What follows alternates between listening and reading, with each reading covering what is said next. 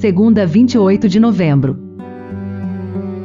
Lição da Escola Sabatina. Comentários: Ellen White. Tema do trimestre: Vida, Morte e Eternidade. Lição 10. Tema: As chamas do inferno. As chamas do inferno. A guerra contra a lei divina, que começou no céu, continuará até o fim dos tempos. Cada pessoa será provada. Obediência ou desobediência? Essa é a decisão que todos terão que tomar.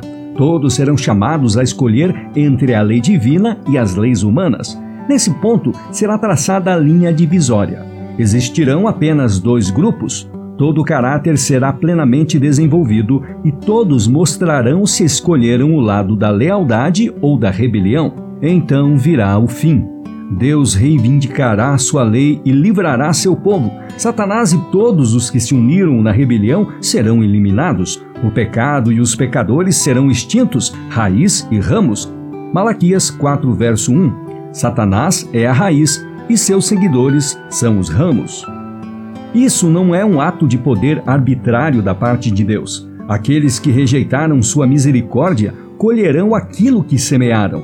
Deus é a fonte da vida, e quando alguém escolhe servir o pecado, separar-se de Deus, desligando-se assim da vida.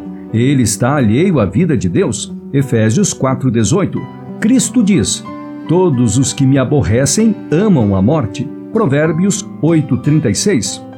Deus dá existência às pessoas por algum tempo, a fim de desenvolverem seu caráter e revelarem seus princípios. Fazendo isso, receberão os resultados da própria escolha. Por uma vida de rebelião, Satanás e todos os que se unem a ele se colocam em tanta desarmonia com Deus que sua presença é um fogo consumidor.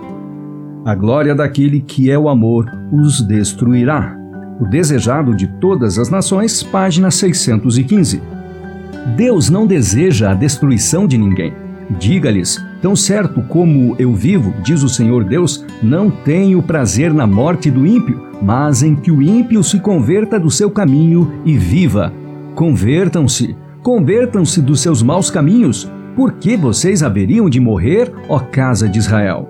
Ezequiel 33:11 Durante todo o período da graça, seu espírito insiste com os seres humanos para que aceitem o dom da vida. Somente aqueles que rejeitam sua intercessão serão deixados a perecer.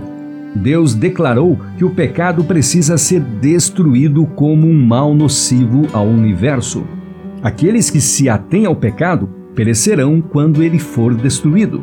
Parábolas de Jesus, páginas 66 e 67. Deus é cheio de amor e abundante em misericórdia, mas de modo algum inocentará os que negligenciam a grande salvação por ele provida. Os longivos antediluvianos foram varridos da terra por haverem anulado a lei divina. Deus não trará novamente águas dos céus em cima e debaixo da terra como armas na destruição do mundo mas quando então sua vingança for derramada contra os que desprezam sua autoridade, eles serão destruídos por fogo oculto nas entranhas da terra, despertado à intensa atividade pelos fogos descidos do céu. Então, da terra purificada se erguerá um cântico de louvor. Ao que está assentado sobre o trono e ao Cordeiro sejam dadas ações de graças e honra e glória e poder para todo sempre. Apocalipse 5:13 Grandes e maravilhosas são as tuas obras, Senhor, Deus Todo-Poderoso. Justos e verdadeiros são os teus caminhos, ó Rei dos Santos. Apocalipse 15, 3. E todo aquele que pôs em primeiro lugar o tesouro celestial se unirá ao alegre e triunfante hino. Nossa alta vocação, 3 de setembro, página 250.